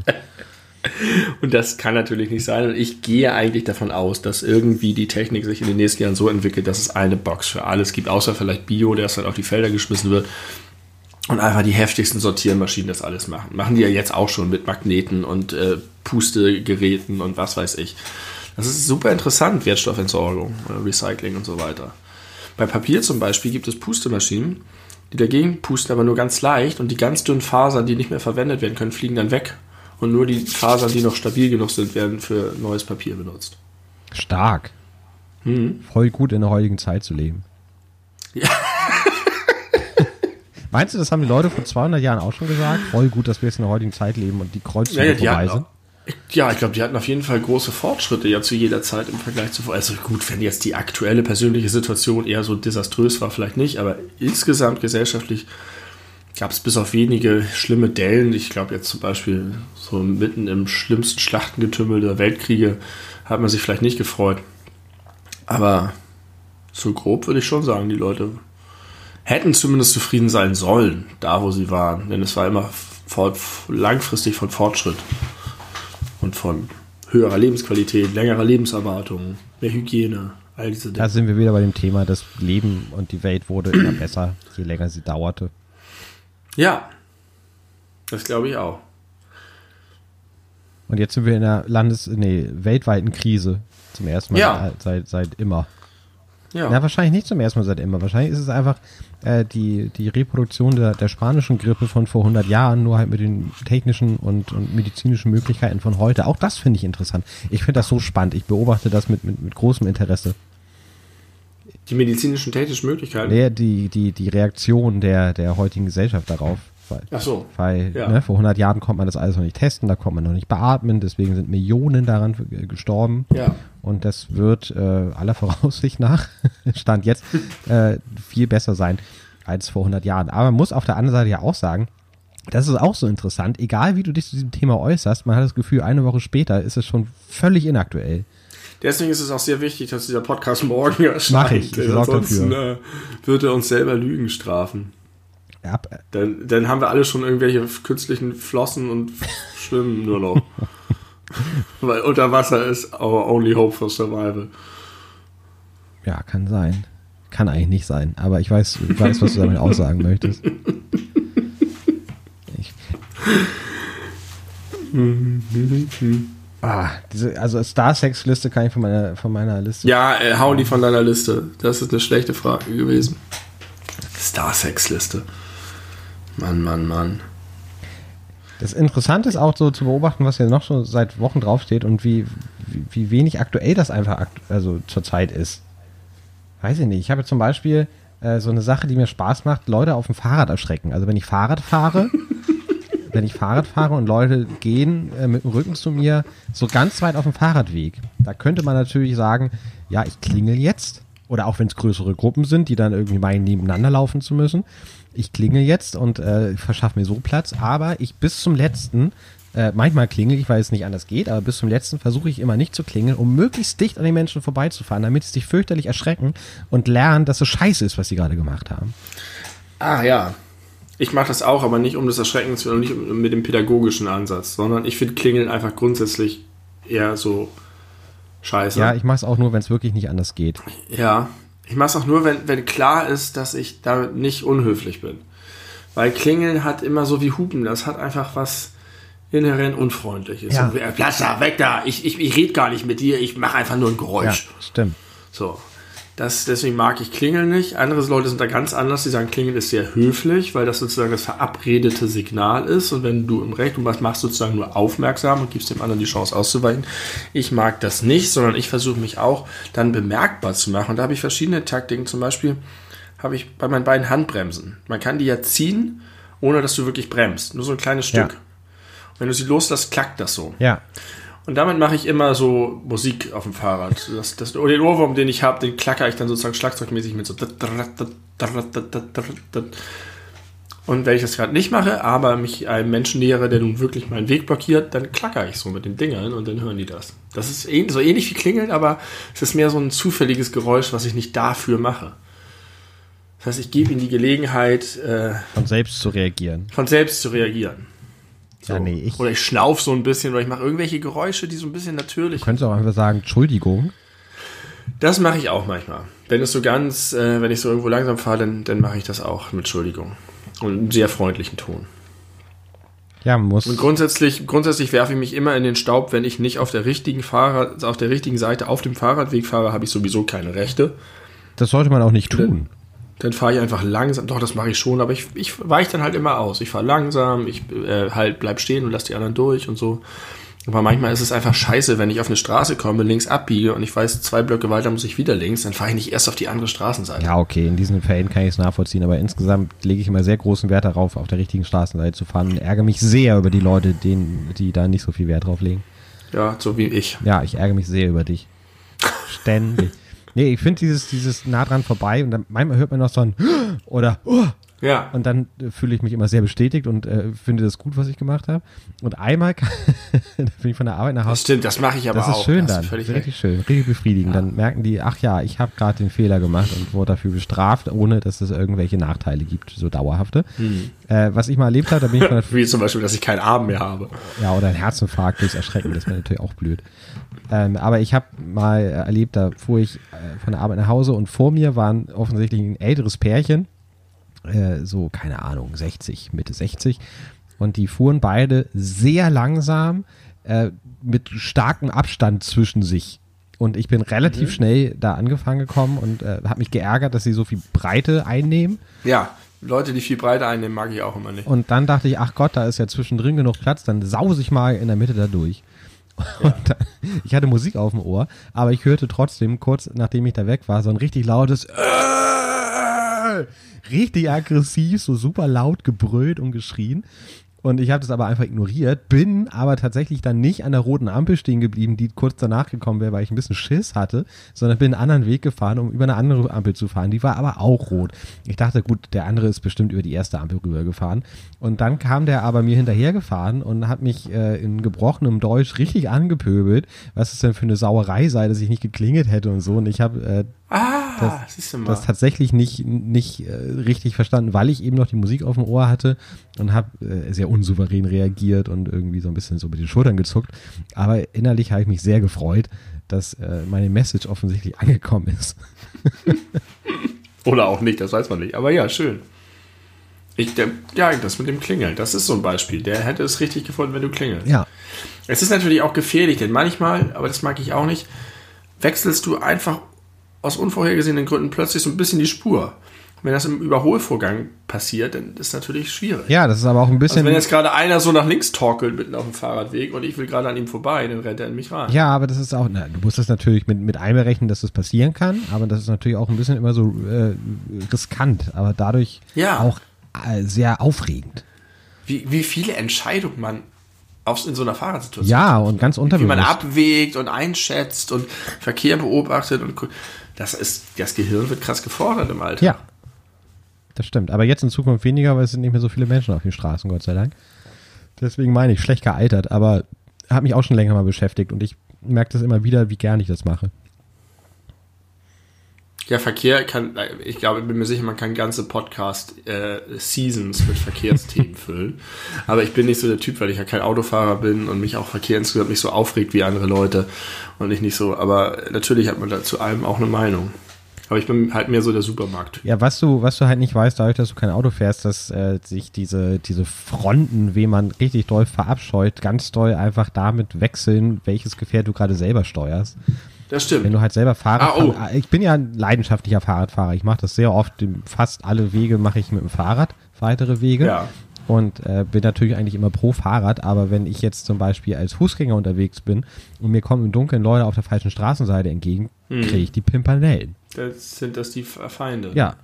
Aber äh, ich habe, da habe ich einmal ich, ein bisschen zu clever äh, und verkopft reagiert, aber doch so, wie man sich manchmal wünscht, dass man reagiert hätte. Da hatte ich auch so eine Situation. Ich bin auf dem Weg, auf dem Fußweg gefahren, aber sehr, sehr langsam und an jemandem vorbei. Und der ist genau so ein bisschen rumgetorkelt, hat die Spur gewechselt und ist so fast in mich rein. Ich bin aber ganz langsam um ihn rum und wie ich immer so bin, ich bin da ganz freundlich und habe ihn angelächelt und mal ja, sorry und so. Und der hat mich einfach so rundheraus angepöbelt. Aber so, scheiß Fahrradfahrer. Und das ist ja immer so, ich bin immer super freundlich, bis jemand scheiße zu mir ist. Und dann habe ich äh, irgendwie sowas in die Richtung gesagt, wie das Problem sind nicht die Fahrradfahrer oder die Fußgänger oder die Autofahrer, das Problem sind die Arschlöcher. und bin weitergefahren. Und da habe ich mich sehr drüber gefreut, dass mir das gelungen ist. Aber ja. Sehr gut, Chapeau, wunderbar. Kam da noch eine Reaktion drauf oder bist du dann weiter geflitzt? Ich bin weiter geflitzt. Also, ich weiß es nicht mehr, ich glaube, der war dann ein bisschen stunt, aber hat mir wahrscheinlich auch irgendwas hinterhergerufen. Manchmal reagiert man auch selber einfach unfreundlich und bereut es hinterher. Weil man irgendwie was falsch eingeschätzt hat. Dann denkt man, der Leute, das war ein Arsch, aber war gar kein Arsch. Aber es passiert selten. Ja, Weil ich hoffe ja immer, ich hoffe ja immer, dass mich mal einer zu Unrecht herausfordert. Ja, das hast du ja schon mal gesagt, da hast du die Story erzählt von diesem psychisch auffälligen Schlägertypen in der Bahn, der sich an dir da vorbeigezwängt hat.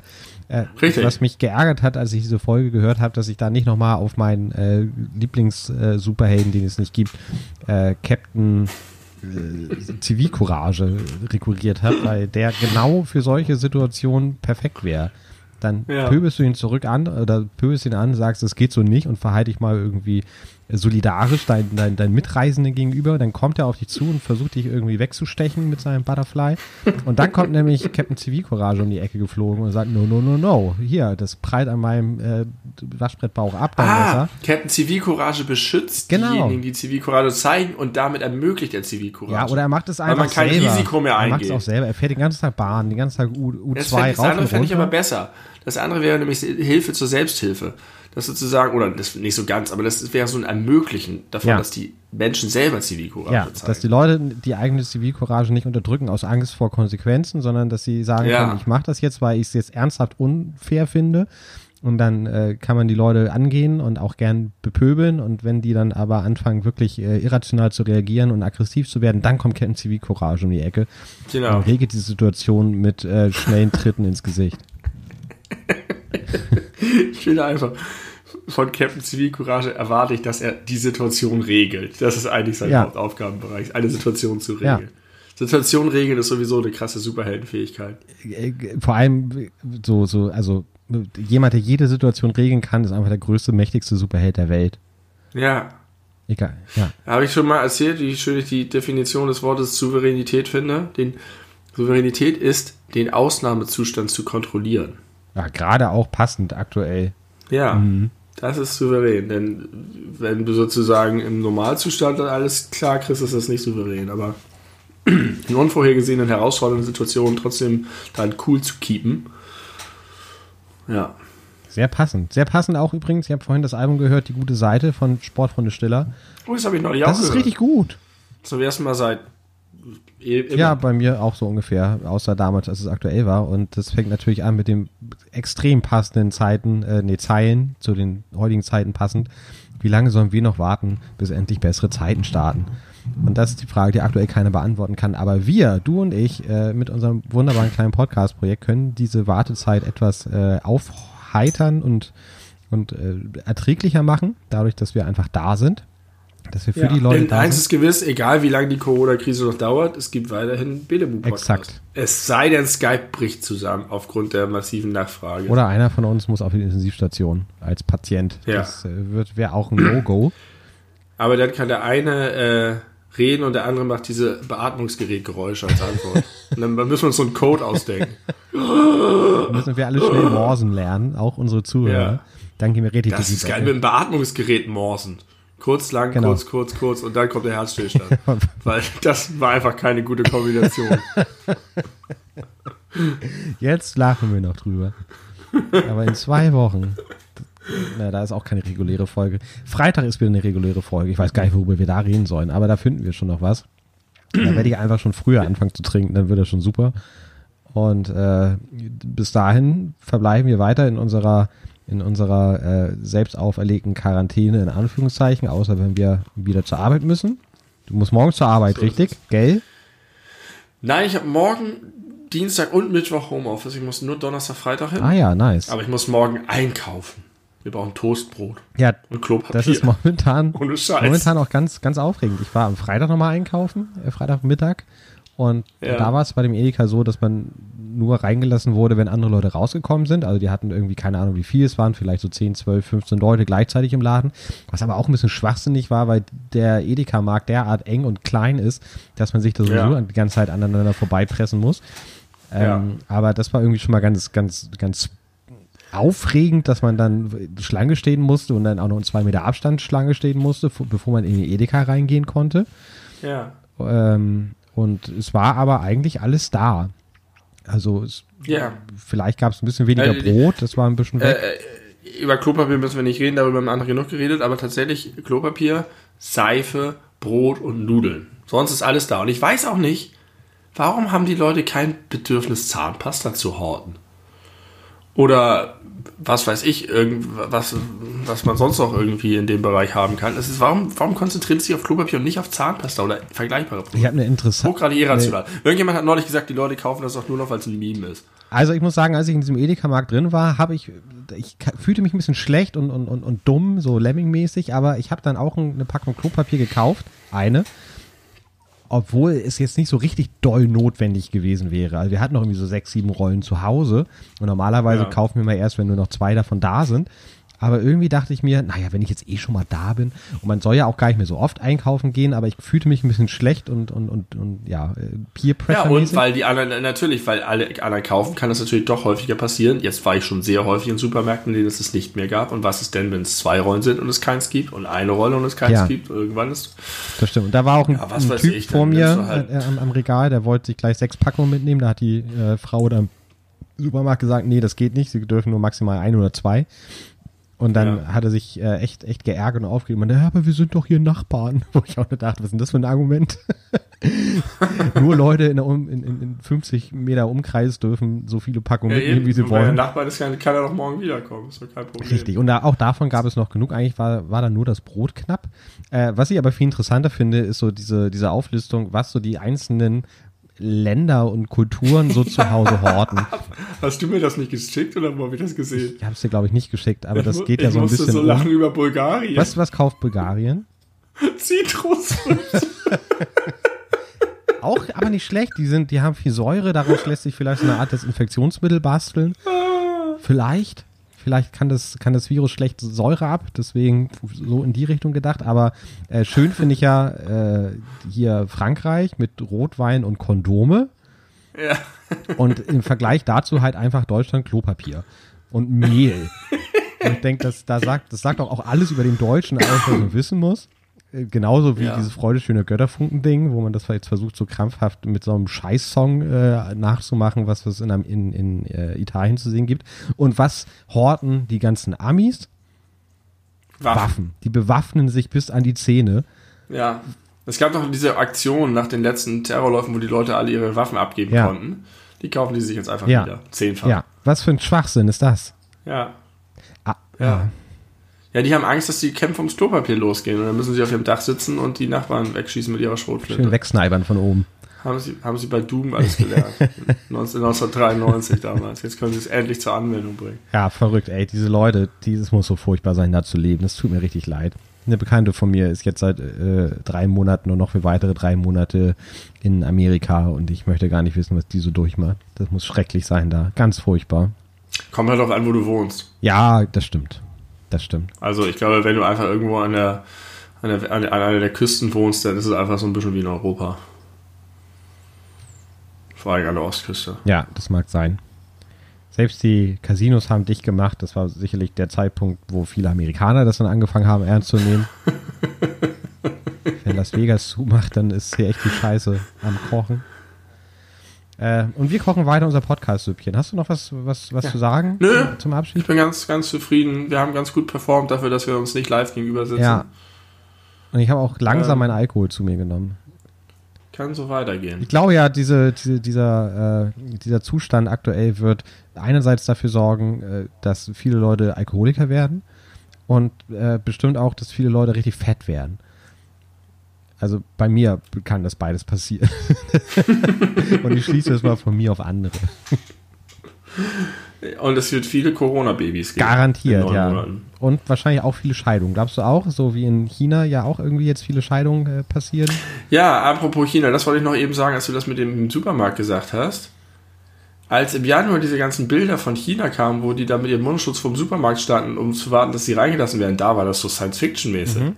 Das ist krass, aber in China geht es aber echt heftig. Aber jetzt ist das halt hier bei Edeka so. Ja, und da habe ich auch von drüber nachgedacht, weil äh, ich in den Tagesschau, in den Tagesthemen oder was gesehen habe, dass ja in Großbritannien ist ja relativ spät dran. Die haben ja erstmal einen anderen Ansatz versucht. Herdenimmunität, einfach mal alles, ja. alles äh, fröhlich sich verbreiten lassen. Nicht besonders ja. klug, insbesondere auch mit dem ziemlich beschissenen Gesundheitssystem dort. Ja. Ähm, und jetzt, äh, also es wurde gesagt, dass noch bis einschließlich letzten Freitag, was vorgestern war, äh, also der 20. März, dass da noch alle Pubs offen waren, dass noch Konzerte stattgefunden haben und so weiter und so fort. Und die haben sicherlich auch die Bilder gesehen aus Italien, aus Frankreich, aus Spanien, aus Deutschland und haben sich auch gedacht, ach Gott, das ist ja alles noch weit weg. Genau wie wir vor vier Wochen dachten, ja Gott, China ist ja halt weit ja. weg. Iran, pff, ist, da ist eh ziemlich viel Scheiße jeden Tag. Das, was, was hat das mit unserem Leben zu tun? Und jetzt ist es einfach Ja. in der Real- Realität angekommen und äh, ja, jetzt sind wir, man sagt immer, wir sind zwei Wochen hinter Italien und jetzt sind äh, die Großbritanniesen zwei Wochen hinter uns. Übrigens, Nur, dass die jetzt schon viermal so viele Tote haben. genau, und wahrscheinlich noch viel, viel, viel, viel mehr Infektionen, die einfach noch nicht äh, getestet wurden. wir. Ja. Übrigens nochmal ein ganz kurzer Nachtrag zur letzten Folge. Wir haben über Leute gesprochen, die Tuba spielen. Und äh, ich habe recherchiert, wie sie heißen. Tatsächlich, man kann sowohl sagen Tuba-Spieler, wie wir vermutet haben, aber ansonsten Ja. ist der richtige Terminus Tubisten. Ja. Tubisten. Was bist du denn für ein Typ bist? Ja. Es gibt eine Liste äh, oder einen Artikel bei Wikipedia, Liste berühmter Tubisten. Auf Listen finden sich die besten Tubisten. Ja. Und du bist einer davon. Ja, okay. Schön. Bestimmt nicht so schwer, zu den besten Tubisten zu gehören. Wer, wer spielt Nee. schon Tuba? Ich nicht. Oder, oder wie heißt französisches Horn? Nee, wie heißt das? Irgendein Horn. Es gibt doch ein Horn. ja, es gibt ein Heißt Horn. das nur Horn? Das Alphorn. Das es. Alphorn? Das ist dieses ganz lange. Ja, genau. Brrr, Wie so ein Didgeridoo in Bayern. Das, ich stelle mir vor, dass das so eine Skipiste runterliegt, weil das so lang ist. Ja, das kann sein. Und damit kann man ganze Lawinen ausüben, äh, auslösen. Ja. Ausüben. Wir üben heute eine Lawine aus. Äh, es war schön. Jetzt müssen wir aber mal zum Wir Punkt kommen zum kommen. Punkt. Wir, wir sagen Tschüss. Wir sagen äh, bis zum nächsten Mal. Wir sind am Freitag wieder mit einer regulären Folge da. Ich weiß gar nicht, was der Unterschied ist zwischen einer regulären Ich Folge und der nicht. heutigen Folge. Wir haben einfach nur unsere Frequenz, unsere Taktung ein bisschen hoch. Äh, trotzdem bleiben wir bei dem ganz standardmäßigen äh, Zwei-Wochen-Rhythmus, auf den man sich verlassen kann. Und wahrscheinlich hauen wir noch mal die eine oder andere Special-Folge zwischendrin raus. Einfach Solange Corona andauert. Genau, solange man irgendwie keine anderen Sachen machen kann. Gestern hatte ich äh, ein, ein, eine Verabredung mit vier sehr, nee, mit drei sehr guten Freundinnen und teilweise mit den Partnern. Äh, da haben wir so eine, so eine Videokonferenz gemacht und so zweieinhalb, drei Stunden lang zusammengesessen und Spiele gespielt und Alkohol getrunken. Das war schön. Was, was, was für Spiele? Mau Mau? Nee, das ist eine App, die heißt House Party, äh, über die wir uns da quasi verbunden Ah, haben okay. und die bietet halt Spiele an. Da kann man äh, so, äh, so Activity-mäßig so zeichnen. Da kriegt man als, also wird so reihum gewechselt, wer für die anderen irgendwas zeichnen muss, wie viele Sachen da innerhalb einer bestimmten Zeit ge- erraten werden oder Quizzes oder andere Spiele, die kann man da spielen. Das ist aber auch ansonsten nett, einfach sich in Videokonferenz Total. Das, das Streaming boomt ja auch deswegen total. Die Leute hängen den ganzen Tag in Streams rum und quatschen miteinander und spielen Videospiele und so. Ja, Corona bringt die Menschen zusammen, indem es sie voneinander trennt. Ja, exakt, sehr schön. Oh, was für ein wunderbares Schlusswort. Danke, dass du noch darauf gekommen bist. Ich danke für die Aufmerksamkeit, danke fürs Hören, danke fürs Empfehlen an eure äh, Schwibschwager. Und äh, wir hören uns am Freitag wieder. Kommt gut durch die Woche. Äh, wenn ihr arbeitet, passt auf euch auf. Auch wenn ihr nicht arbeitet, auf euch aufpassen. Aber die Chance ist natürlich größer mit vielen Menschen, wenn man mit vielen Menschen in Kontakt kommt. Danke an alle, die das System am Laufen halten. Danke an alle Leute, die nicht in Panik verfallen. Äh, ich liebe unsere norddeutsche Mentalität. Ich habe das Gefühl, hier ist es auch besser noch zu leben in Hamburg als zum Beispiel in, keine Ahnung, Baden-Württemberg. Keine Ahnung, vielleicht stimmt das überhaupt nicht. Das ist einfach nur so ein, so ein Klischee in meinem Kopf. Aber ich habe das Gefühl, da ist mehr Panik als hier. Hier ist alles noch relativ gesittet und schön. Applaudiert abends um 21 Uhr den, den Menschen, die für euch arbeiten. gewaschenen Händen. gewaschenen Händen. Wascht euch die Hände, umarmt euch nicht, außer ihr wohnt mit den Menschen zusammen. Wenn das einer von euch kriegt, kriegt ihr das alle. Fuck it, das lässt sich eh nicht verhindern. Oh, ich hätte, übrigens ganz kurz, ich hätte so gerne einfach das schon durch. Wenn ich jetzt Corona gehabt Ja. hätte, ich könnte ja alles Ja. machen. Aber dann br- bräuchtest du Okay. einen Attest. Infiziert euch alle mit Corona. ihr, Hirnimmunität ist ein Ding. Jetzt habe ich deinen sehr, sehr schönen Abschiedsmonolog unterbrochen, aber er war auch ein bisschen lang. Wir verabschieden uns in die Nacht oder wolltest du noch was sagen? Wahrscheinlich wollte ich noch was sagen, aber du hast mich unterbrochen. Aber das kann ich fortführen beim nächsten Mal. Ich äh, habe euch alle lieb, dich auch, Benny. Schön, dass es dich gibt. Pass auch du auf dich und deine Familie auf. Und wir hören uns Immer. am Freitag wieder. Bis dahin, ciao. Tschüss.